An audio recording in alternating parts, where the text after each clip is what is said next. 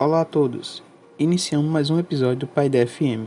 E hoje temos como convidada a professora Seriógena Mariano, doutora em História pela Universidade Federal de Pernambuco, atualmente é professora efetiva na Universidade Federal da Paraíba, é, onde licencia em História.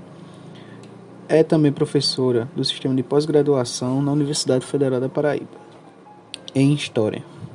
Também é, é coordenadora do grupo Sociedade e Cultura no Nordeste Oitocentista. E hoje a gente convida a Seriosna para a gente falar um pouco sobre um tema que tem tudo a ver diante da situação pandêmica que hoje o Brasil e o mundo vive, que é história das doenças. Situando é, dentro do campo da história, no seu no seu campo de pesquisa é, na Paraíba durante o século XIX. Então, Seriógena vai nos apresentar um pouco da discussão é, da varíola durante o século XIX. Como a varíola também foi é, um momento pandêmico, epidêmico, que estava numa, numa lógica pandêmica mundial. A varíola ela não foi só presente no século XIX, mas é, foi uma doença que atravessou aí séculos. Mas aqui ela vai situar a discussão na Paraíba de como se isso ocorreu.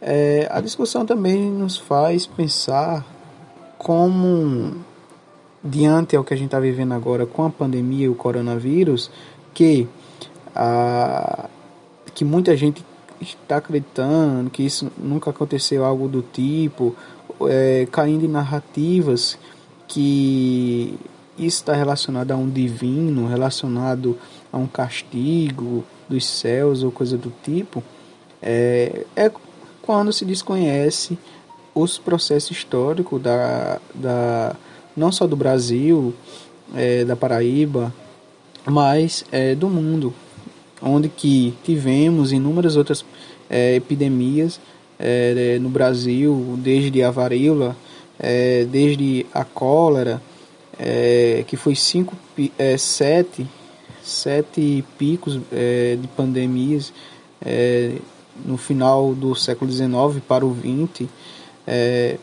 também a dengue e tantas outras doenças que aí fizeram parte desse processo é, do nosso país e que foi esquecido, né? E aí dá espaço a outras narrativas de pessoas que querem caminhar os seus interesses na política, né? E acabam é, pondo uma alienação coletiva na, na atual sociedade brasileira, né? E aí as pessoas acreditam acabo caindo numa narrativa que nunca aconteceu isso, porque na verdade muitas dessas pessoas não viveram um, né? As pessoas dessa atual geração não passaram por, por uma epidemia ainda, né? Muita gente está vivendo a primeira, inclusive eu estou vivendo a, a, minha primeira epidemia. Espero que seja a última, mas tá, é, é certeza que não vai ser a última na história, no tempo da humanidade, enquanto houver humanidade. Então é isso, deixo vocês com a professora Seriógena e um abraço a todos.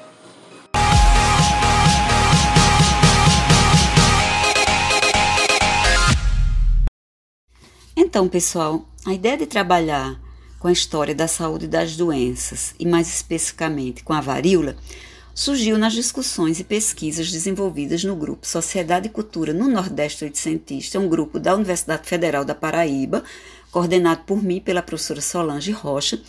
E nesse grupo nós temos uma série de pesquisadores de iniciação científica, de mestrado e doutorado, que estão vinculados a uma linha de história da saúde das doenças na Paraíba no século XIX. Então, quando a gente vai às pesquisas, nos acervos, né, uma vasta documentação que aparece a questão da saúde das doenças, por exemplo, nos relatórios dos presidentes de província, nos relatórios de inspetoria de saúde pública, ofícios, cartas, jornais da época que hoje estão disponíveis na hemeroteca da Biblioteca Nacional e facilita a vida do pesquisador, a gente percebeu a recorrência com que o tema bexiga ou bexiguento como era chamada a varíola, e os acometidos pela doença no século XIX, aparece nessa documentação. No entanto, para o pesquisador que está é, fazendo esse levantamento, tentando entender esses assuntos aqui na Paraíba, percebe-se que a historiografia considerada clássica ainda trata o tema de uma maneira lacunar, ou, quando a doença aparece, é abordada numa perspectiva médica muito naturalizada, sem problematizar o fenômeno patológico.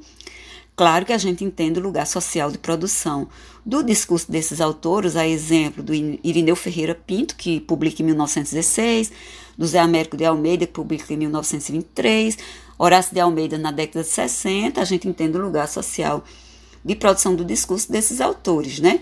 No entanto, as doenças têm histórias, como Jacques Legoff já nos diz, né? E são histórias e práticas de combate à varíola que a gente vai falar um pouco hoje aqui para vocês, né? Eu parto do princípio de que a doença é uma construção sociocultural, como já vem apontando os estudos acerca da varíola de, por exemplo, da Tânia Fernandes, da Annie Jaqueline, entre outros autores, né?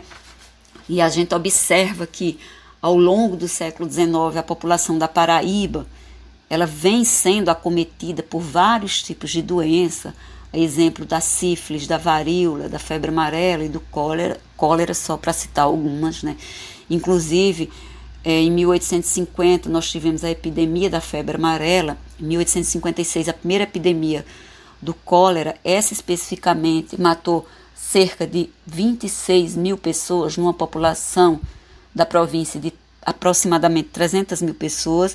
E olha que à época havia muita subnotificação, né, pela precariedade nas informações dos óbitos.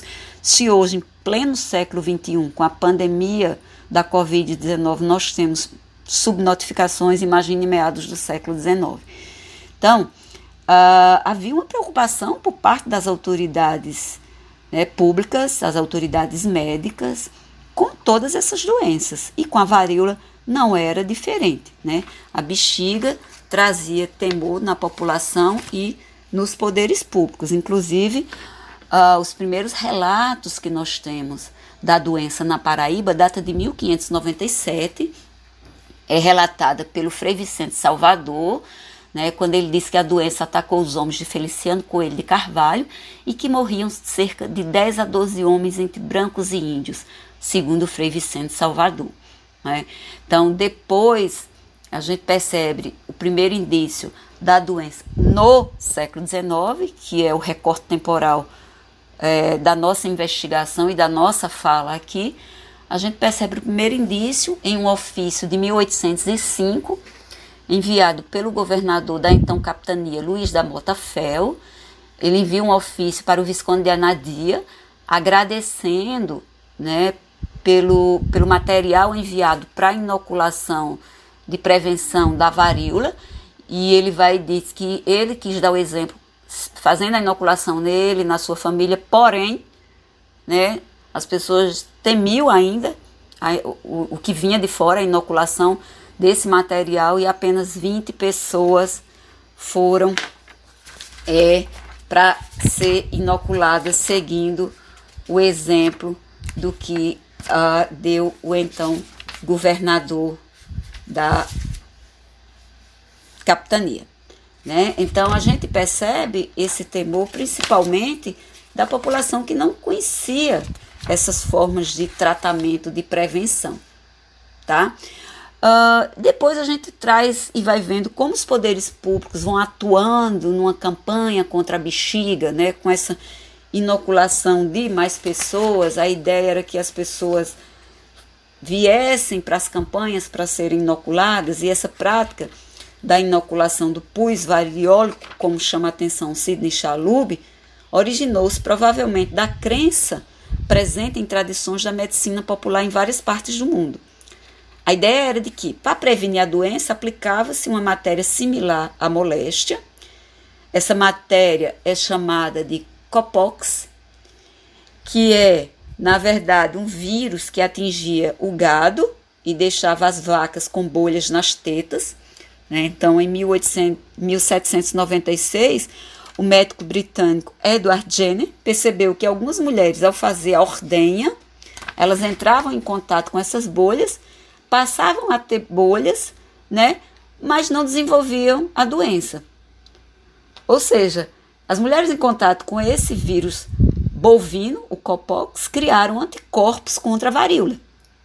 E aí o médico começou a fazer suas experiências inoculando o conteúdo dessas bolhas, das tetas das vacas doentes nos braços das pessoas. E claro que as pessoas temiam, né? Era um processo bem difícil, tinha que coletar o material, preparar e imunizar. O tratamento era basicamente assim, só para vocês entenderem, né? Os pacientes eram inoculados e teriam que voltar oito dias, né? E esse retorno era importante porque o fluido produzido após a inoculação, seria retirado do braço para passar para outro braço. Então, se aparecessem umas pústulas, tipo umas feridinhas no seu braço, você estava né, imunizado. Mas não era muito o que as pessoas faziam, porque elas acreditavam que uh, passando esse vírus de um braço para outro, elas estavam sendo contaminadas pelo vírus da varíola que passa a se chamar ortopox vírus. Né? Então, havia esse temor da população.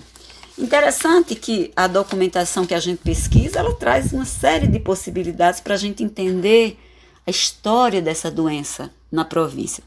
Por exemplo, nós encontramos um relatório de inspetoria pública que basicamente ele narra né, a ideia do primeiro contato com um marinheiro acometido pela varíola. Né? O ano era 1866 e um navio vindo da corte atracou no porto e trazia o que a documentação chama de um passageiro indesejável. Por que ele era indesejável? Porque ele estava com os sintomas do terrível mal. Ele tinha febre, ele já tinha bolhas, pústulas pelo corpo. Então, as pessoas, sabendo do ocorrido, andavam às pressas com medo da peste da bexiga que se alastrava pelas ruas da capital da Paraíba. O temor era tanto, diz o documento, que as pessoas corriam a léguas de um bexiguento. Bexiguento era a pessoa acometida pela doença. Então, após a constatação de que esse marinheiro estava doente, ele foi levado para o hospital da Santa Casa da Misericórdia. Havia um espaço específico destinado para os chamados bexiguentos, um espaço inclusive de isolamento, que era uma prática comum, né? E o marinheiro foi ser atendido pelo doutor Antônio da Cruz Cordeiro. O doutor Antônio da Cruz Cordeiro era uma figura importante na história da política, na história médica da Paraíba, inclusive ele nasceu na então Vila de Independência, que hoje é Guarabira, ele estudou no liceu, ele fez faculdade de medicina na Bahia e ele atuou, na, foi, foi deputado, foi inspetor de saúde, atuou em vários cargos, era um homem importante. Então, ele foi tratar do paciente, mas o paciente já estava em estado bem adiantado, né? E infelizmente veio a óbito. Então, foi ordenado que imediatamente ele fosse retirado, né? Da, do hospital e levado para a chamada é, Ilha do Stuart, que era um espaço afastado né, da cidade para o enterramento dessas pessoas que tinham doenças é, contagiosas, né, doenças que eles temiam. Então, eles mandam enterrar lá. É bom lembrar que na década de 1870 foi criado um hospital específico chamado Hospital dos Variolosos, onde hoje é Cruz, de, Cruz da, a Cruz do Peixe, melhor dizendo, né?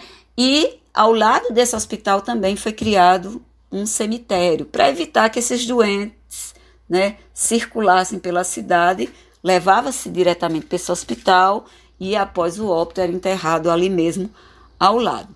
Então, infelizmente, esse paciente veio a óbito. Isso é um tipo de documento que a gente encontra, né, para trabalhar com a doença.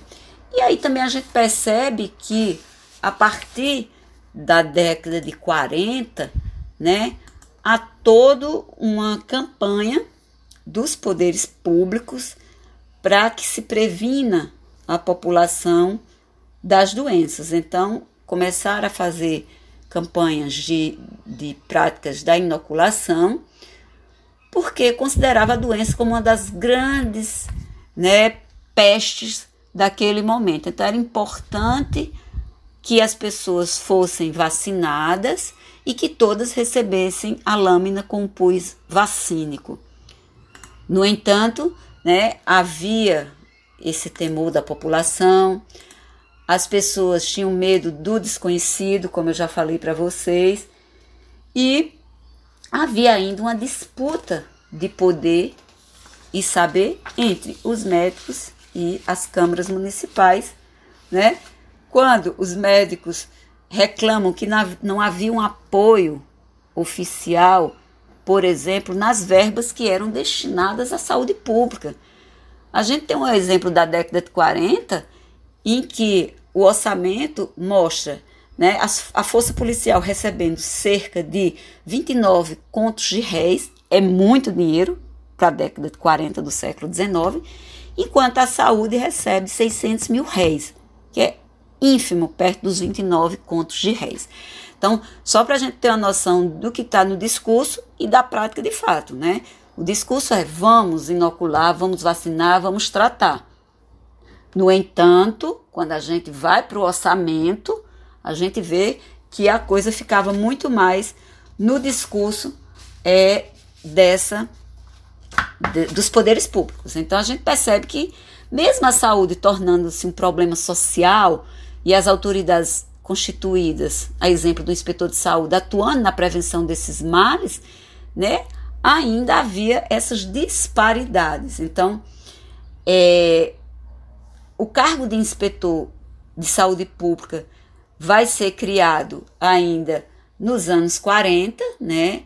E quem assumiu inicialmente foi o inspetor médico licenciado Inocêncio Poggi, né? É interessante lembrar que esses são espaços oficiais de controle criado com a institucionalização da medicina, né? Então havia a figura do vacinador oficial, que era aquela figura que ia para as vilas, né, para as cidades e que tinha a função de vacinar essas pessoas. Mas mesmo com essas medidas de prevenção tomada, as pessoas iam buscar outras práticas ditas mais tradicionais de um saber mais popular para mostrar que essas artes de curar circulavam e que não ficava só, né, na ala da medicina dita científica. Então, os bar, as parteiras, benzedeiras, curandeiros, barbeiros, boticários, feiticeiros, entre outros, né, considerados agentes desses saberes populares,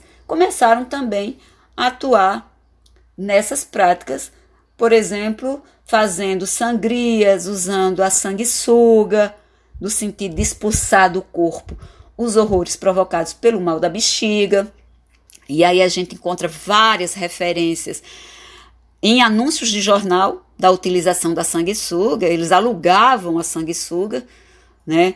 A gente vê também uh, informações de aplicação de raiz de plantas medicinais, como a japecanga, a caninana, a jurubeba, que são produtos de origem natural, né? A gente percebe também é, óleo de baleia, carapaças de crustáceos, cascas de jumento, que são produtos de origem animal, né, utilizados na pretensa prevenção ou cura.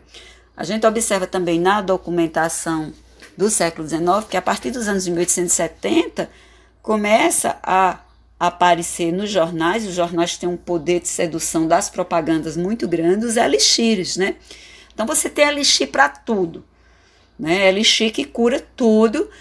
Por exemplo, o elixir antifebril Cardoso, que era especificamente para as mais perigosas febres e o tratamento da varíola, como diz a propaganda, né? Então, eram elixires, eram, eram é, produtos medicinais vendidos em várias boticas, que depois passam a se chamar farmácias, né?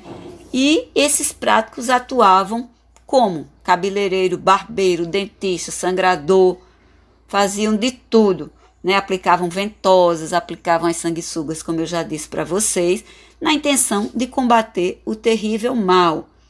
Quando os poderes públicos não conseguiam né, prevenir e curar a doença, muito menos os práticos, eles iam em busca da chamada providência divina, né? Em busca de orações, de santos, para amenizar o sofrimento, para trazer a cura dos males. Então, as doenças eram consideradas no século XIX também como castigo divino.